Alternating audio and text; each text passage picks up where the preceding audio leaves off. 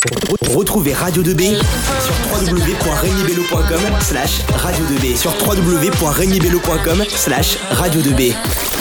Bonjour à tous, on est donc le 10 septembre et nous sommes au festival Rure euh, et nous sommes du coup euh, avec euh, un artiste. Bonjour. Bonjour.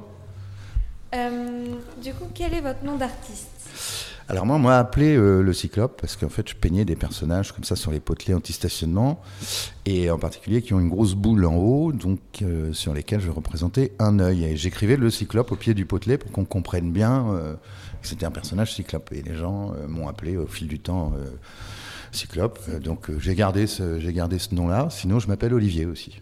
D'accord. et euh, du coup, euh, comment vous est venue l'idée de faire ce, ce que vous faites de là Bah, hum, j'ai jamais arrêté de dessiner. Parce qu'on dessine, on dessine tous à l'adolescence, enfin à la- pendant notre enfance, tous les enfants dessinent.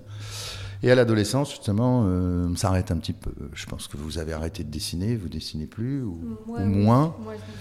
Ou si vous continuez, effectivement, c'est des choses qui sont, qui sont assez intéressantes, puisque vous pouvez en faire un métier. Il y a énormément de métiers, que ce soit dans le stylisme, dans le design, euh, qui demandent un peu des compétences de, de dessin, ou au moins des aptitudes.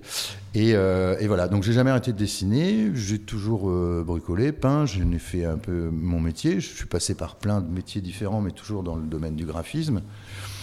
Et puis un jour, en me baladant dans la rue, voilà, j'ai imaginé un œil, j'ai vu un œil sur ces potelets. Et au lieu de le réaliser de manière potache, ben, j'ai pris des techniques que je connaissais, à la fois des techniques qui sont proches de l'imprimerie ou, ou- comme le pochoir, par exemple, qui peut être proche de la sérigraphie. Euh, voilà, pour euh, faire quelque chose d'a- d'assez abouti. Et puis ces potelets qui étaient marrons, euh, assez moches, alignés comme ça euh, dans les rues, je les transforme en petits personnages à l'œil unique. Voilà. Donc c'est une idée, un hasard. Est-ce la première fois que vous participez à ce festival? Le Rure, oui. Ah, Ah c'est la c'est la première fois que je viens au Rure, ouais. Et euh, du coup, vous nous disiez que du coup sur ce festival, vous faites du coup les petits poteaux euh, customisés. Voilà. Et euh, c'est, vous en avez fait beaucoup, bah, un peu partout? Oh, j'ai pas compté. Ah oui, vous en faites partout dans la France ou à chaque fois que vous passez quelque part ou Alors pas systématiquement parce que j'aime bien avoir, euh, j'aime bien couper aussi, ça fait du bien. Je fais pas que ça, je suis pas un fondu de, de travail, j'aime bien aussi jardiner, cuisiner. Oui. voilà, c'est des choses qui prennent aussi beaucoup de temps. Et euh, c'est vrai que bon, je me consacre pas exclusivement, exclusivement euh, à ça. J'ai des périodes, donc je participe à des festivals ou des installations urbaines.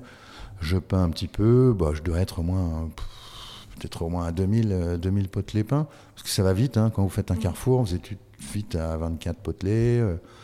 À Puteaux, j'en avais une commande, j'en ai fait 100. euh, là, je vais aller à Amiens, il y en a 120. Donc souvent, c'est des projets participatifs. Bon, en fait, ce qui est intéressant, c'est que les gens viennent, euh, viennent travailler avec moi dans leur quartier. Et ça, c'est important de revisiter comme ça l'espace public, euh, puisque, ou de se le réapproprier, en tout cas. Parce que bien souvent, l'espace public est pas considéré euh, par les gens, c'est juste le trajet, euh, travail, maison, supermarché, travail, maison, supermarché. Et entre les deux, euh, il n'y a rien qui, est- qui existe. Et dans l'espace public, on voit très très peu euh, d'art ou de graphisme. Euh, on est vraiment pollué par les enseignes, la publicité, euh, les signalétiques. Euh, Donc je me suis amusé aussi à travailler sur les signalétiques routières, sur les panneaux, un peu à la manière de Clat Abraham, qui est un grand artiste aussi qui travaille lui exclusivement sur les, pratiquement exclusivement sur les panneaux de signalisation, qui a fait en particulier le, le petit bonhomme euh, noir, euh, qui c'est la silhouette qu'on retrouve dans les panneaux, euh, qui part avec la bande blanche du sens interdit. Il part avec la bande blanche sous le bras. Ah. Donc là, il y a beaucoup de sens parce qu'en fait, il enlève l'interdit. Euh, donc euh, voilà, c'est des choses qui sont assez drôles. Donc dans l'espace public, on trouve pas très peu euh, d'art visuel, en tout cas. Et, et voilà, c'est une manière de se réapproprier aussi un espace qui appartient à chacun. Quand on travaille avec les gens du quartier ou les jeunes, euh, etc., c'est souvent beaucoup plus respecté. Et puis les, les gens sont aussi mis en valeur, quoi. Le fait de peindre dans la rue, euh, les gens n'ont pas l'habitude. Euh, la première approche, c'est mais est-ce que vous avez le droit Euh, Pourquoi vous faites ça Comment C'est votre voilà. Par contre, dès qu'on met un petit peu de couleur, Voilà, c'est, ça ramène un peu de, joie. Moi, l'idée, c'est voilà, d'amener de la fantaisie dans la rue où il n'y en a pas. Pour donner de la vie aux petites villes et vous apporter de la, de la bonne humeur, de la joie. Ouais, voilà, c'est-à-dire que quand les gens croisent mon petit personnage, souvent ils sourient, ils, sont ils, se marrent. Quoi, voilà. Oui, c'est marrant, c'est joli. Donc c'est vous qui avez fait tous les poteaux qui sont sur le festival? Alors ici, on en a, on est installé 8, dont un dans un mur. Oui, on Donc ça, c'était assez drôle parce que ça décale. J'aime bien, c'est sortir l'objet aussi de son contexte, puisqu'en fait, bon, bah, dans la rue, euh, je suis obligé de travailler à l'endroit où est le potelet, quoi. Donc c'est ça qui est intéressant aussi, c'est de se servir de l'espace public euh, comme faisant partie intégrante de, de, ton œuvre. Alors soit tu fais référence à l'espace où tu es, soit c'est complètement intégré. Mais dans le street art, je pense que c'est ça le nerf de la guerre, c'est-à-dire c'est de l'art qui ne pourrait pas se retrouver ailleurs que dans la rue. Voilà. Et euh, donc moi j'aime bien jouer comme ça, déconnecter les choses. Donc le potelet, je le sors de la rue, je les tronçonne, j'en fais des petites poupées que euh, je vends en galerie ou pour des collectionneurs. Par contre, il y a très peu de potelets, parce que c'est uniquement des potelets que je trouve dans la rue. Pas du tout des potelets achetés. Euh. Donc quand je les présente en sculpture ou en poupée, voilà, c'est un objet en ferraille euh, rouillé, mais c'est aussi une poupée. quoi. Et du coup, vous nous disiez tout à l'heure que vous, associez votre art à la mythologie. mythologie, voilà. Bah, oui, voilà, parce que bon, le, cyclope, le, premier qui nous vient à l'esprit, euh, en tout cas en Occident, parce que c'est un personnage qui existe euh, dans toutes les civilisations. En fait, au départ, c'est une malformation. Euh, une personne qui naît qu'avec un seul œil. mais tous les hommes ont raconté des histoires, en particulier celle d'Homère avec Ulysse, est la plus connue. Donc là, c'est une mine euh, d'histoires à raconter, euh, à la fois à travers le vin ou à travers le fait qu'il ait crevé l'œil euh, du cyclope. Par exemple, j'ai édité une bouteille de vin avec un tire-bouchon. Donc on vient arracher l'œil du...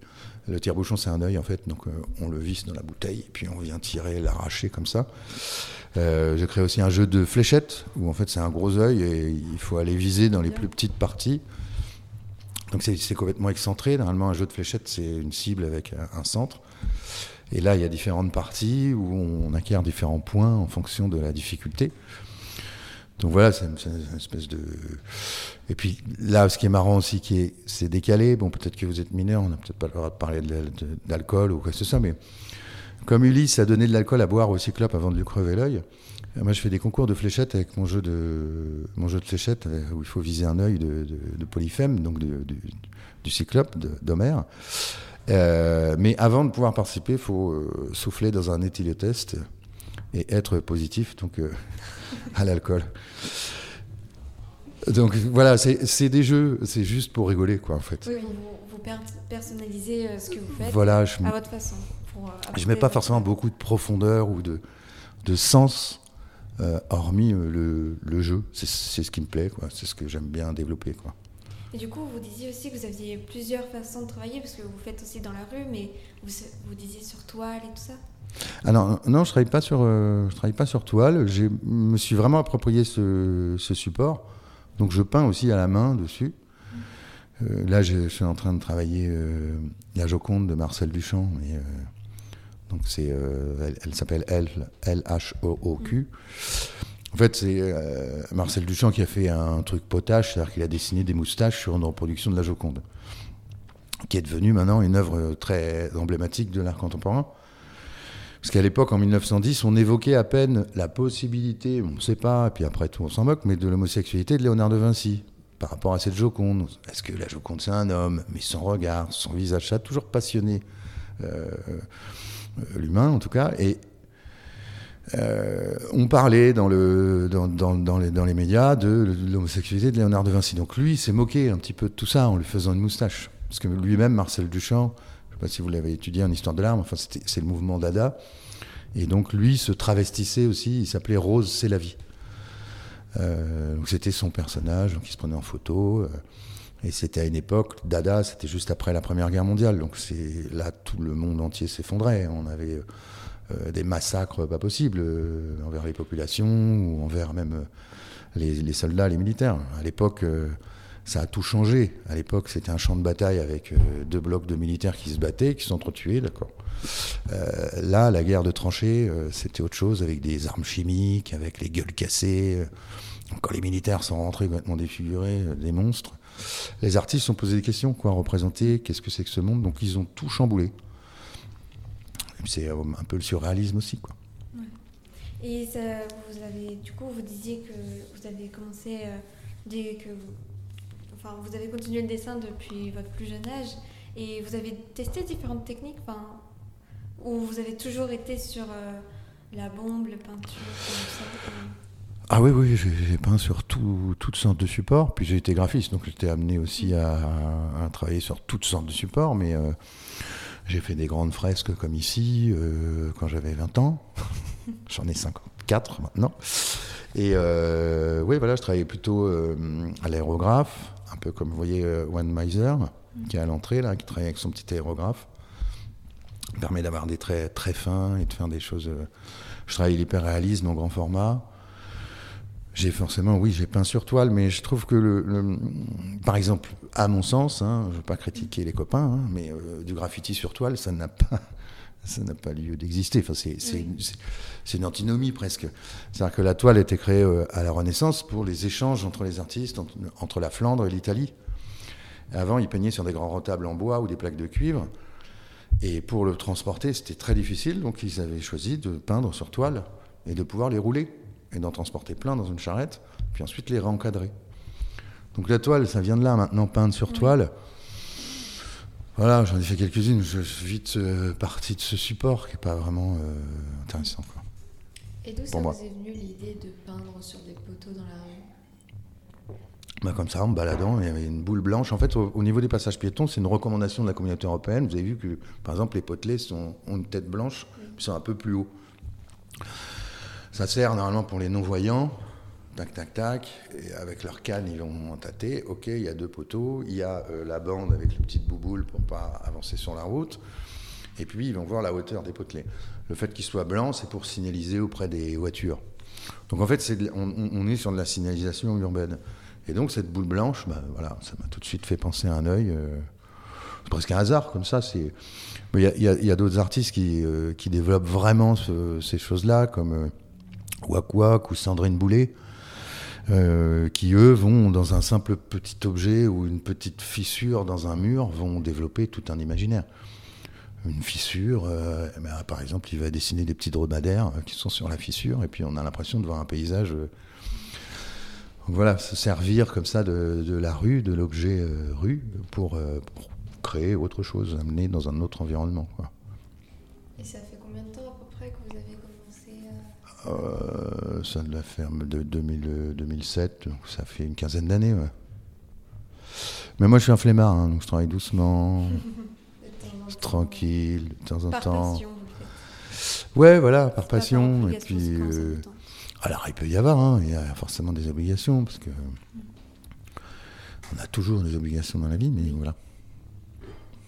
Eh bien, merci beaucoup. Est-ce qu'il y a euh, un Instagram merci à vous. où on peut vous retrouver? Alors sur Instagram, oui, c'est le cyclope, L-E-C-Y-K-L-O-P, avec un K.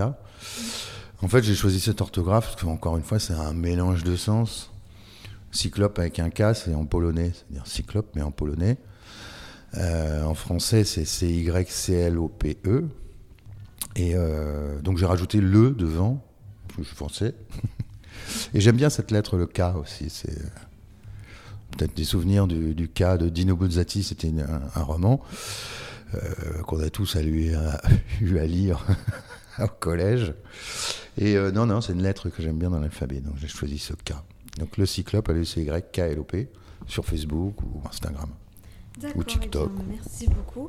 Euh, n'hésitez pas d'ailleurs à venir sur le festival RUR qui dure tout le week-end, du 10 au 11 septembre 2022.